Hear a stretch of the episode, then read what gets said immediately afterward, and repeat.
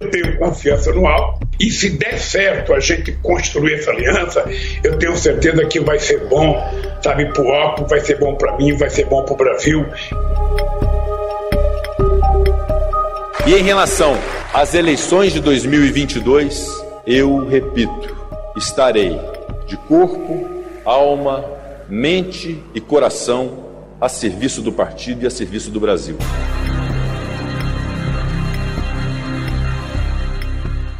Não tem plano B, é o Rodrigo Pacheco, ele será nosso candidato. Nós não teremos aliança no primeiro turno.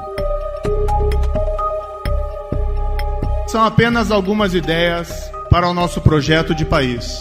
Nós queremos construí-lo com vocês aqui presentes e com o povo brasileiro. Não está escolhido o vice, o vice que vai escolher sou eu. O que eu considero um casamento. Tem que ser uma pessoa que não te dê trabalho, né? E que some. E às vezes, mesmo pensando isso, a gente tira sai pela culatra.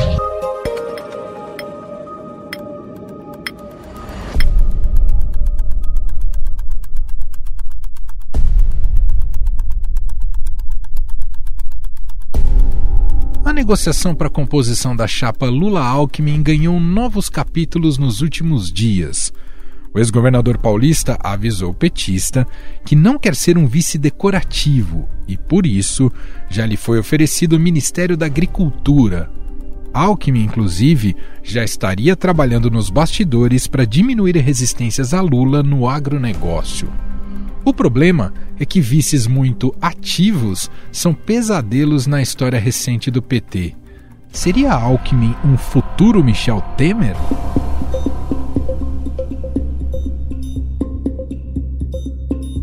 Conspirações à parte, Lula atua fortemente para trazer mais nomes para sua barca centrista. O alvo da vez é Gilberto Kassab, o ex-prefeito de São Paulo e chefão do PSD, dedidado. A proposta petista é reconduzir Rodrigo Pacheco à presidência do Senado em troca de apoio nas eleições. Palanques estaduais também entrariam nessa conta. Publicamente, Kassab afirma que o PSD tem candidato próprio à presidência, mas nem mesmo Pacheco parece estar tão convicto assim. Aliás, se há uma convicção que une qualquer candidato à presidência, é a necessidade de conquistar o voto evangélico. Um apoio, é bom que se diga, que nunca é monolítico. O que não falta, porém, são lideranças religiosas negociando seu rebanho em troca de regalias. Para ficar bem na fita, todos os postulantes têm seu surto de castidade por conveniência. O ex-juiz Sérgio Moro já fez sua carta de intenções em linha com que prega os bons costumes. O presidente Jair Bolsonaro e o ex-presidente Lula também buscam espaço nessa procissão de fé e de votos, é claro. Bolsonaro tem como trunfo a vaga de vice, mas ainda sem destino certo. Já se falou muito num evangélico do Centrão, mas generais estão dispostos a guerrear por ela com perdão do trocadilho. Esses são alguns dos temas que vamos debater com os nossos nobres guerreiros do jornalismo, Vera Rosa e Felipe Frazão, que compõem o time do Poder em Pauta, nosso encontro quinzenal dentro do podcast Estadão Notícias. O assunto dessa vez é um só: eleições.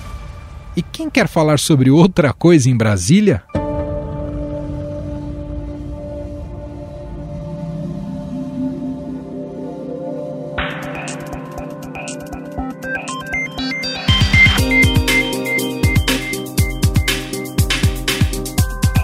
Conectando então com os nossos repórteres em Brasília, cumprimentando Vera Rosa. Tava com saudade deles, né? Depois das minhas férias. Oi, Vera Rosa, tudo bem? Oi, Emanuel, tudo bem? A gente também estava com muita saudade de você, viu? Obrigado, Vera. E tá aqui com a gente também Felipe Frazão, que agora, viu, Vera Rosa, além de repórter do Estadão em Brasília, é colunista da Rádio Eldorado. Olá, é. colunista Frazão, tudo bem?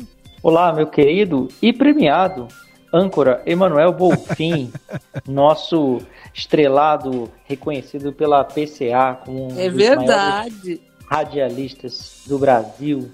Pelo parabéns, Emanuel.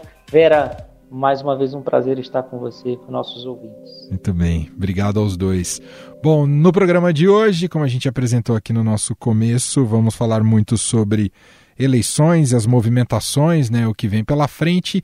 E vamos começar com um assunto que a gente já vem discutindo desde o ano passado, né, desde 2021. Claro que ali ainda num patamar mais embrionário e a coisa vem cada vez mais se consolidando, né, a chapa Lula-Alckmin.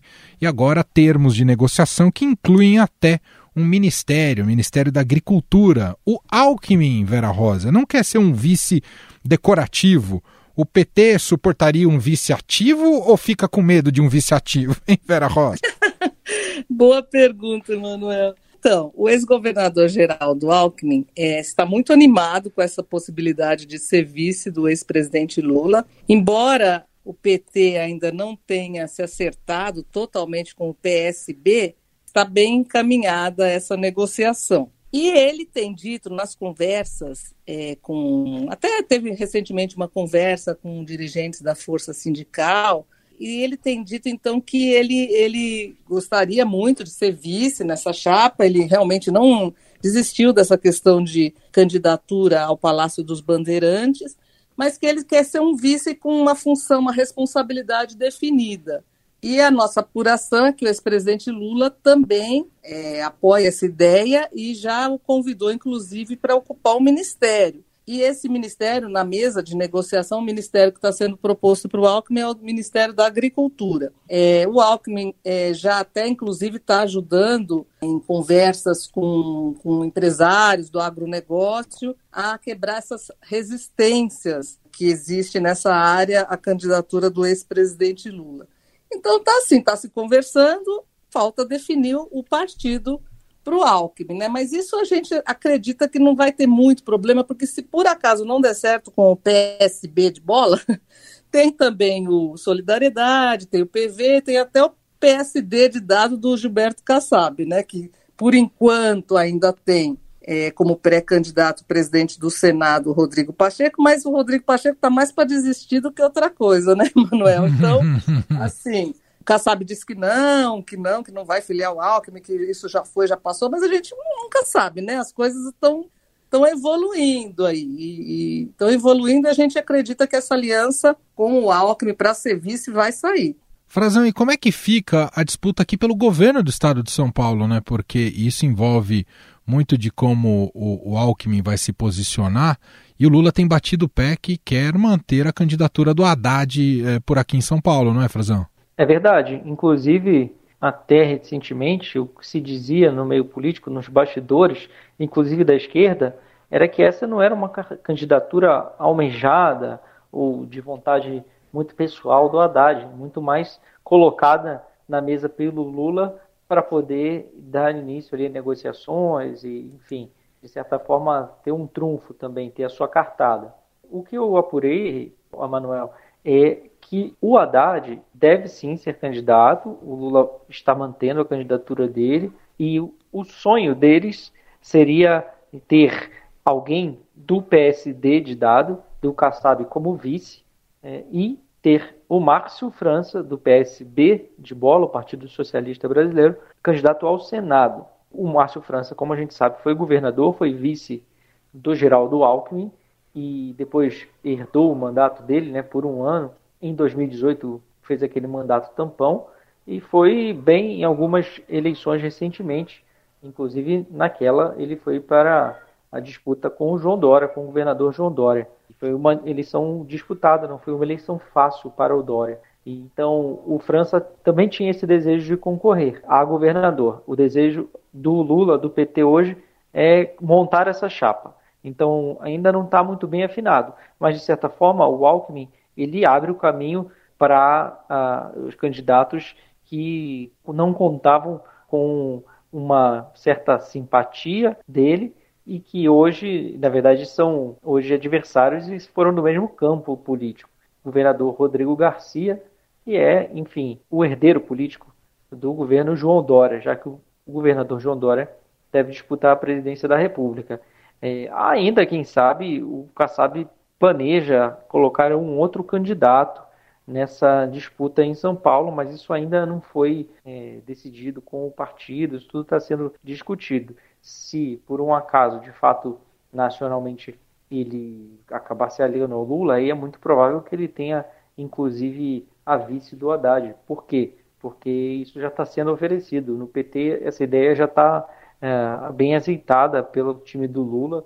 É isso que eles querem, oferecer um espaço para o Kassab. Hoje o Kassab acaba não tendo um grande espaço de poder nem na prefeitura da capital, nem no governo do estado. Ele não é oposição, mas compõe, né, faz parte do governo. Inclusive, ele era até pouco foi secretário né, da Casa Civil do governador João Dória, mas não exerceu uh, o cargo. Ele se afastou depois de indicado por causa de processos dele na justiça. Ele preferiu se afastar para não vincular a sua imagem ao do governo e fazer a sua defesa. Agora, isso tende a polarizar também, de certa forma, um pouco a disputa, se conseguirem essa composição ideal para o governador Rodrigo Garcia, que tem o apoio do Dória, do PSDB, e deve trazer outros apoios, inclusive de partidos da base do governo Bolsonaro. E tem o candidato do Bolsonaro. Né? Os partidos que fazem parte do governo estão querendo apoiar, na verdade, o Rodrigo Garcia. É o caso, por exemplo, do Republicanos, do Progressistas, eles devem caminhar juntos, porque apoiam e fazem parte há muitos anos do governo de São Paulo junto com o PSDB. Agora, o PL é que ficaria, embora também faça parte desse grupo em São Paulo, de certa forma teria um pouco mais de dificuldade, porque o plano do Bolsonaro é filiar o Tarcísio e lançar o Tarcísio, Tarcísio Freitas, ministro da Infraestrutura, como candidato ao governo de São Paulo, para colocar um palanque importante para ele aí em São Paulo é, é o que ele planeja, né? Conversei com o Tarcísio, ele topou aí ser pré-candidato, né, ao governo do estado de São Paulo, tem feito um trabalho que é reconhecido por todos. Agora, o Tarcísio pode sim ser uma esperança para São Paulo. Pode ter certeza. Ele ganhando as eleições, porventura, vai fazer um trabalho semelhante ao meu, a começar pela escolha do seu secretariado, que tem que ser tecnicamente escolhido. É, o, o Tarcísio já, já está aceitando isso, está inclusive em campanha, mas ainda não se anunciou a candidatura dele. E nesse caso, a ideia é que a Damares Alves, a ministra Damares Alves, da Mulher, Família e Direitos Humanos, possa ser a candidata ao Senado. Isso tudo tem dado muita confusão Imagino. na campanha do presidente Bolsonaro. Ô Vera, é, e essa questão da chapa Lula-Alckmin, o Lula ainda tem, tem precisado fazer um, um importante esforço de convencimento da própria esquerda do PT e da esquerda de uma maneira geral, outros partidos de esquerda, de que essa aliança é importante para as eleições e para a vitória nas eleições.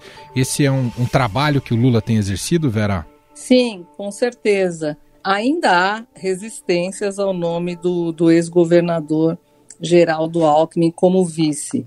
Por exemplo, o ex-presidente do PT, Rui Falcão, é um dos críticos a essa aliança. Ele sempre lembra que o PT é, sempre foi oposição ao governo Alckmin. O atual presidente do, do diretório estadual do PT em São Paulo, o Marinho, também faz oposição a essa aliança, é, diz que o Alckmin tem que se tornar engolível para o PT. Mas uh, o que a gente percebe é que, a pouco a pouco, isso vai se amenizando, porque o ex-presidente Lula tem falado muito, em todas as entrevistas ele está falando isso, que precisa de uma aliança ampla, que tem que ultrapassar as fronteiras do próprio PT, que não pode ser uma chapa pão com pão, tem que ser uma coisa voltada para o centro, até para centro-direita, né? Ele faz acenos até para centro-direita. Não existe possibilidade de nós não fazermos o sacrifício que for necessário fazer e o esforço que for necessário fazer para a gente recuperar a democracia do Brasil. Ou seja, então é preciso juntar nesse país as pessoas que querem conversar sobre o Brasil então, pouco a pouco, vai convencendo. E, e essa questão do PSD de dado, do Kassab, que o Frazão até estava mencionando, também envolve é, o governo de Minas, né, que o PT poderia apoiar, no caso de o Kassab apoiar a chapa com, com Lula, e ali também uma aliança com Haddad, Fernando Haddad em São Paulo, o PT também poderia apoiar Alexandre Calil que é o atual prefeito de Belo Horizonte, para o governo de Minas. E o Alexandre Calil é do PSD, do partido do Kassab. Então, quer dizer, o Lula, para ele, interessa uma aliança mais ampla, porque ele sempre, o que ele diz é que para governar, se ele for eleito, ele precisa de ter partidos ali de todos os espectros, não pode ser só a esquerda, né? Uhum. Parazão, o Kassab tem se mostrado uma figura importante aí nessas articulações, né? Central aí para muitas lideranças eh, e muitos candidatos e pré-candidatos. Dentro disso, está ficando cada vez mais claro que a viabilidade do, do Rodrigo Pacheco tem, tem ficado, ou melhor, a inviabilidade tem ficado cada vez mais claro, Pacheco como presidenciável? A gente não consegue nem saber se ele é viável, né? A gente tem uma rejeição baixa, agora, ele é completamente desconhecido. Ele é um senador de primeiro mandato, foi deputado também federal por muito pouco tempo. Ele concorreu à prefeitura de Belo Horizonte, ele ficou em terceiro lugar, não, não chegou a ameaçar, mas também tampouco foi uma campanha insignificante, mas é uma campanha muito local. O Rodrigo Pacheco não está se esforçando por nada disso. Isso é o maior sinal de que ele é o desinteressado na candidatura. O interessado era de fato o Kassab. Interessado porque isso certamente ajudaria ele a manter uma parte do PSD, porque o PSD tem suas alas, suas correntes também, tem gente muito bolsonarista e tem gente muito petista ou lulista, ou quase isso, né? Tem gente que poderia estar afiliado à esquerda e estar afiliado ao PSD, embora seja um partido originado num campo da direita. E o próprio Kassab era do PFL antes, né, do Democratas, e foi dali que ele tirou, inclusive do PSDB também, ele tirou grande parte dos seus primeiros filiados, mas depois ocorreu no governo Dilma, com uma, um aval, uma simpatia do governo para um crescimento, surgimento de um novo partido de centro que ajudaria inclusive a tirar muito poder do MDB, que naquela época controlava o Senado e a Câmara dos Deputados, ou grande parte da Câmara. Inclusive a gente viu, né, que quem foi que despachou o impeachment da Dilma. No impeachment da Dilma, o MDB estava nas duas casas. Então, hoje, de certa forma, o PSD caminha, tem esse flanco, pode conseguir almejar isso, né, ser o grande partido do Congresso numa eventual eleição do Lula, se for aliado de fato ao Lula. Agora, o que o, o Kassab diz é que é, precisa que o Pacheco participe das eleições. É, a gente não consegue dizer se ele teria hoje maiores condições. Está muito estranho, ele não tem se esforçado, então não dá para dizer é, se ele teria viabilidade ou não. Ele tem feito, como presidente do Congresso, alguns discursos ponderados que agradam, não ofendem ninguém, né? não é um candidato que incomode, mas também não dá para saber se ele vai ser uma figura assim meio insossa, sabe? Que não, uhum. também não nem incomoda nem atrai, não causa interesse por ninguém. Agora precisa declinar e eles não querem fazer isso agora, justamente porque tem um espaço temporal, que é o mês de março, que permitiria a quem se desagrade com o caminho que o Kassab e o PSD tomarem, é, acabar deixando o partido.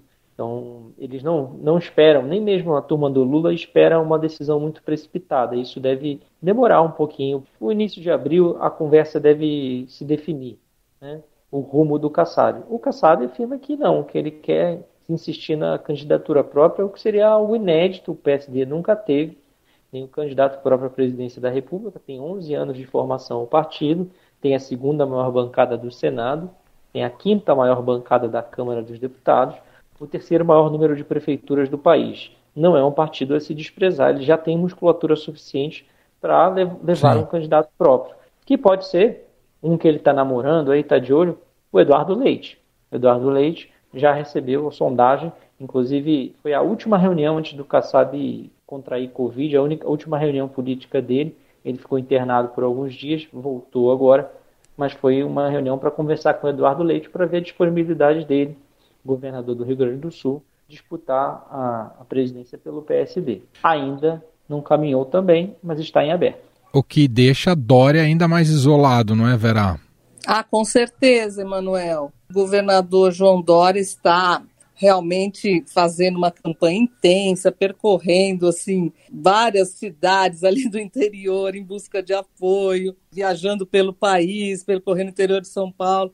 Agora, ele saiu como vencedor dessa prévia, né? Eduardo Leite ficou em segundo, mas já é, você vê, já é cobiçado, está sendo agora cobiçado pelo Kassab, né?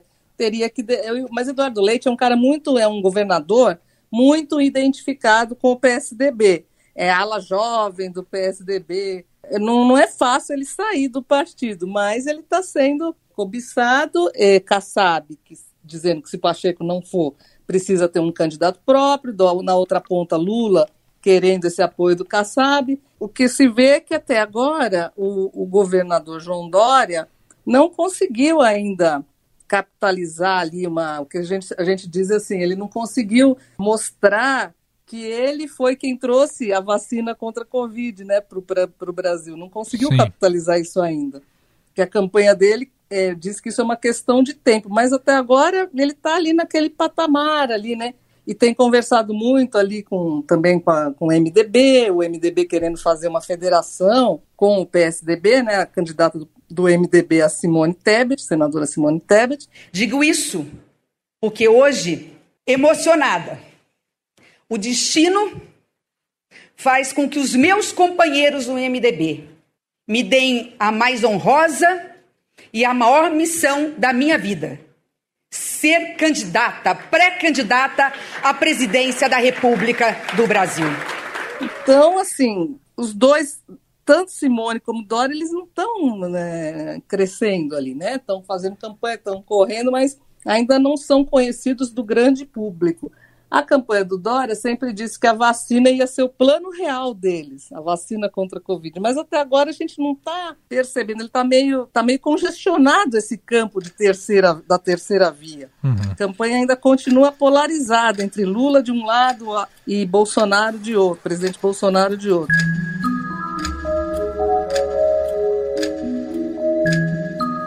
Agora, todos eles, da esquerda à direita, já começam a colocar o joelho no chão para pregar e, ou rezar a cartilha evangélica em busca de apoio evangélico, porque em ano eleitoral isso é comum ocorrer. O Frazão e o Sérgio Moro já, já tem uma cartilha de intenções para apresentar aos evangélicos em busca desse apoio, de um apoio até mais formal deles, é isso, Frazão? Isso, a carta vai ser divulgada na segunda-feira, né, em Fortaleza, num evento que eles organizaram, que está sendo dirigida para lançar umas, umas bases do Sérgio Moro. Ele pretende abordar a questão de aborto, gravidez precoce, questões relacionadas ao uso de drogas, eh, inclusive também seu posicionamento sobre jogos de azar, pautas que estão no Congresso e que afetam a comunidade religiosa, e outras pautas que, apesar de não estarem, voltam à tona em cada campanha eleitoral. Ainda não está definido o texto final, não está pronto, mas já está consistente, bem elaborado e deve ser divulgado mesmo na segunda-feira. Pelo menos essa é a programação. Se tudo der certo, a gente vai ver na segunda-feira à noite, Emanuel. Agora, é, o Moro não está só fazendo isso, não está parado. Né? Ele tem buscado reuniões com lideranças evangélicas de diferentes denominações, de diferentes correntes, das neopentecostais até as igrejas históricas, que é quem está com ele mesmo, a maioria está nesse grupo, ah, principalmente da igreja presbiteriana. Ele tem a simpatia de alguns pastores importantes, da igreja batista também, e quem coordena isso para ele é o advogado Ziel Santana, que foi da Associação Nacional de Juristas Evangélicos. O Moro está fazendo isso tudo, mas tem resistências ao Moro, porque esse campo também está sendo muito disputado pelo próprio Bolsonaro, que foi identificado por eles como o seu grande representante, apesar de não ser evangélico e apesar de não ter conseguido entregar nada significativo nessas pautas morais em que, em que eles se preocupam, e está deixando a desejar na economia também, porque a economia afeta muito o eleitorado evangélico.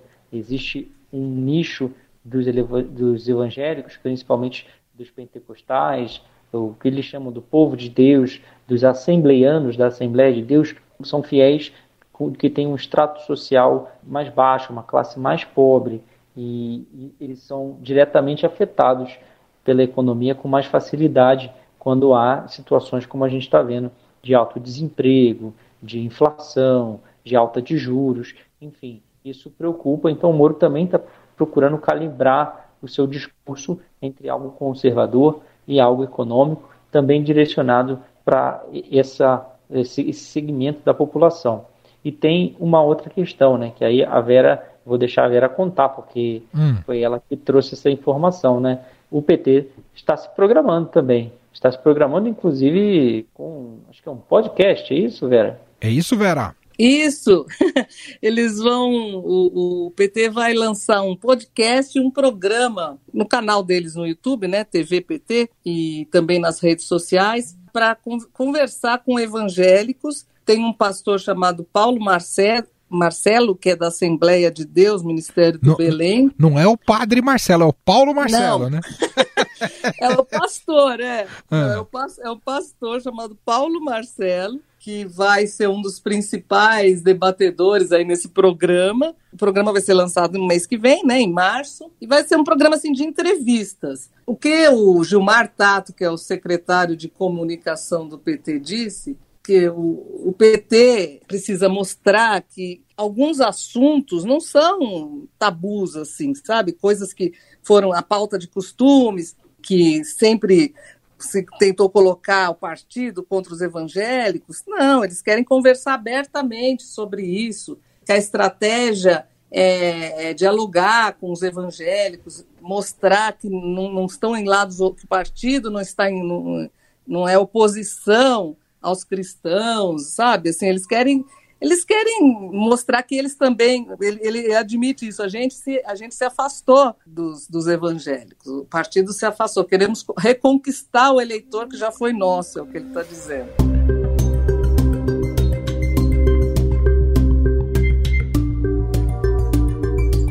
Último tema aqui da nossa conversa do Poder em Pauta com Felipe Frazão e Vera Rosa. Quem será o vice do presidente Jair Bolsonaro? Ele vai deixar para decidir aos 49 do segundo tempo, não é, Frazão? Vai cozinhar o galo, mas os generais estão ah, brigando por essa vaga agora, Frazão? Tem muito general querendo essa vaga, né? Porque o presidente está dando sinais de que ele prefere ter alguém com ele seja não do meio político, que não que seja leal, que tenha os valores da, da caserna, que traga com si é, valores que não ameacem, né? De certa forma, é isso que ele quer. Ter alguém que é uma figura política maior que ele, ou mais experiente, ou que se mostre mais hábil, incomoda o presidente. A gente viu como incomodou quando o vice-presidente Hamilton Mourão começou a aparecer falando inglês muito bem no exterior, dando declarações que agradavam o mercado, sendo muito procurado por embaixadores estrangeiros.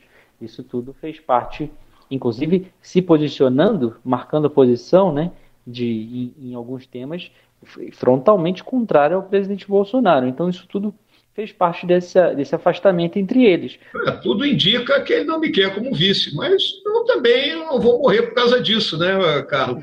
Eu continuo a ser general da reserva, a minha rede lá do posto 6 está pronta, me aguardando. Então, a vida continua. Fato é, mano, que o Mourão ainda acha que pode ser escolhido, que ele pode ser mantido e ele não vai tomar decisão sobre o seu futuro político antes de o presidente o comunicar, ou comunicar em público quem será o vice. O vice-presidente sabe também que existe uma predileção hoje no governo pelo general Braga Neto, que é o ministro da Defesa. Isso não é. O, Bolsonaro não esconde dos seus auxiliares mais próximos, mas o Braga Neto não é uma pessoa nada política, não tem muita afeição, assim, é um cara simpático que vá. também não gosta de aparecer, não gosta muito de dar entrevistas, é um cara que meio foge disso, costuma correr, não tem nenhuma experiência política e também não deve ser muito bem recebido nesses partidos que o apoiam.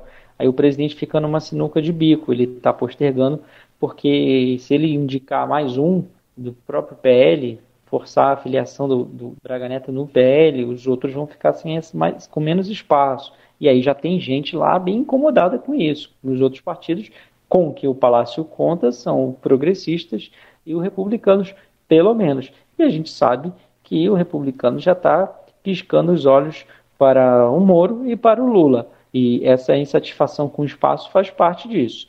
Inclusive, a declaração de que a vice deveria ser do Progressistas mesmo, segundo está sendo dito no comitê do presidente Bolsonaro. Isso incomoda. Agora, tem mais um. Tem quem uh, nega, mas os seus colegas de esplanada uh, confirmam isso nos bastidores, é que o ministro Augusto Heleno, que já foi cogitado para vice-presidente em 2018, uh, deseja se colocar pelo menos à disposição, estar disponível. O, o Heleno diz que não, que não está fazendo nenhuma movimentação e tudo mais, mas não seria estranho, não seria a primeira vez que se cogita Augusto Heleno como vice-presidente do Bolsonaro. Esses são os três, por enquanto, os três generais que talvez ainda estejam no páreo. O Bolsonaro tem dado indicações de que o nome preferido dele mesmo é o Braga Neto, Manuel. Uhum. Agora, Vera, se o Bolsonaro já em 2018 tinha uma certa dificuldade com o voto feminino, se ele compõe uma chapa assim, esquece o voto das mulheres, não é, Vera? Ah, com certeza, né, Emanuel? Mas isso que o Frazão falou, eu, é, realmente a gente tem essa apuração. Ele, pessoalmente, ele, Bolsonaro, está preferindo ter novamente um general como vice. E o Augusto Heleno, só lembrando, né, Frazão, que na campanha de 2018, ele apareceu lá cantarolando. Se gritar, pega centrão, não fica um, meu irmão. Verdade. A musiquinha para começar e terminar a inserção televisiva do centrão é: Se gritar, pega centrão. Não fica um, meu irmão. É. Como ele se arrepende, viu? Como ele Como se arrepende. Ele, se arrepende é. ele falou que já que não, isso aí foi em outro contexto. Por isso que agora estão tirando sarro dele, porque ele teria que se filiar a um partido do Centrão. Exatamente, porque agora, para ser vice, ele teria que se filiar a um partido do Centrão. Então, e o Bolsonaro, que a gente estava falando, é que ele realmente prefere o militar, o raciocínio é, isso que me contaram ali, os auxiliares mais próximos ele não quer pôr um, não quer ter um político como vice, porque ele acha que ele precisa de uma retaguarda ali. Tendo um militar, é mais difícil ele sofrer um, um impeachment, né? Porque tem ali um militar, não tem ali aquela disputa política tal, então ele acredita, ele acredita isso. Só que já tem muita gente insatisfeita com isso, dizendo que ele tem que ter um vice, já, já aconselharam a, uma, a ser uma mulher, né? Tereza Cristina, por exemplo, ministra da Agricultura. Ela não quer de jeito nenhum, mas é um nome que foi muito aventado, tá, está sendo ainda, né? Tem gente também que acha que tem que ser um, alguém do Nordeste. Ele mesmo fala isso, né, o presidente? É, já me disseram que tem que ser uma mulher nordestina, não, mas eu prefiro o general. Ele mesmo já falou isso. E ele tem dito, inclusive, que já está definido, que a gente acha que não é bem assim, né? Ele está falando isso para pararem de falar na cabeça dele. Mas é o que você falou, se ele já tinha, não tinha um apoio tão expressivo entre as mulheres, agora então né? Já, ele já está com a popularidade em queda. Ainda nessa situação, apesar dele dizer que já está definido, não está não, viu? Não está definido. É, vai cozinhar. Essa... Vai, vai. Ainda tem muito tempo, né? A Sem dúvida. Ainda... Para a gente é que está aí, mas assim, para as articulações políticas ainda tem muito tempo, né? Por isso que a gente se reúne aqui a cada 15 dias no Poder em Pauta para justamente acompanhar essas movimentações, os bastidores, os fatos em si e trazer aqui um pouco de análise sobre política e eleições neste 2022.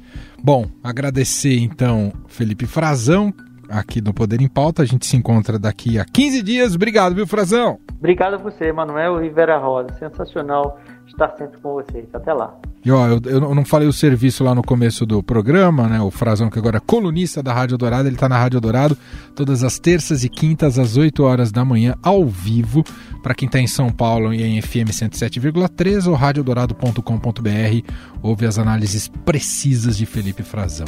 Vera Rosa, obrigado, um beijo para você. Daqui a gente se fala daqui 15 dias, Vera. Obrigada, Emanuel, obrigada, Frazão, e parabéns aí, viu?